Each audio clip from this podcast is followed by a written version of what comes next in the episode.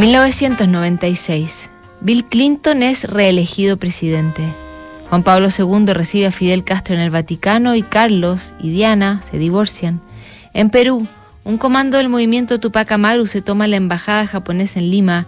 Dos accidentes aéreos terminan con la vida de 193 personas, 72 de ellos chilenos. A comienzos de ese año, Nick Cave and the Bad Seeds publican Murder Ballads, el noveno álbum de estudio de la banda australiana, uno de sus discos más populares que además le significó diferentes reconocimientos. Gracias a él, MTV nominó a Nick Cave como mejor artista masculino, postulación que al australiano no le cayó en gracia.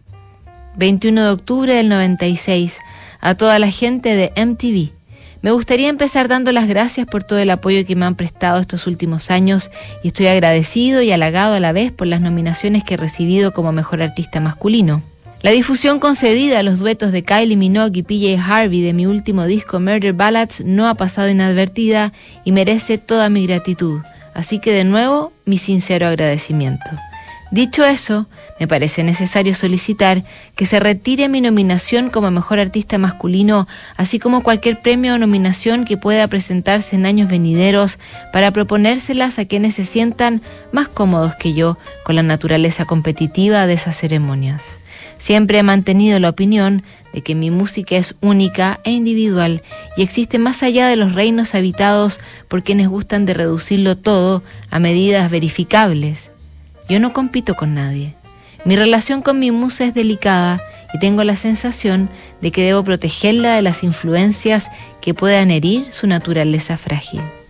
Ella se presenta ante mí con el regalo de una canción y yo a cambio la trato con el respeto que creo que merece. En este caso, eso implica no someterla a las indignidades del juicio y la competición. Mi musa no es un caballo y yo no participo en ninguna carrera de caballos y aunque lo fuera, tampoco la ataría a esta carreta, este carretón sangriento, lleno de cabezas cortadas y premios relucientes. Mi musa se podría asustar, podría echar a correr, podría abandonarme para siempre. Así que de nuevo me dirijo a la gente de MTV para decir que agradezco el entusiasmo y la energía que han puesto en mi último disco. Digo gracias con toda sinceridad y gracias de nuevo, pero no gracias. Atentamente, Nick Cave. Y claramente no ganó. Tampoco lo hicieron Brian Adams, Beck ni Eros Ramazzotti, con los que Cave compartió con desagrado en la misma categoría. Fue George Michael con su Older bajo el brazo el que se llevó la estatuilla del astronauta a casa.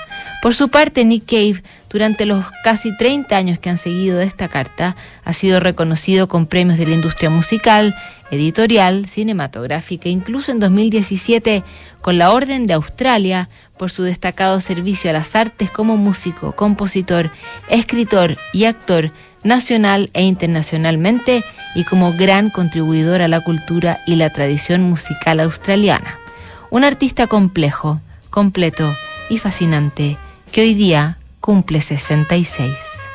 Revisamos el lunes otra carta notable que en Duna.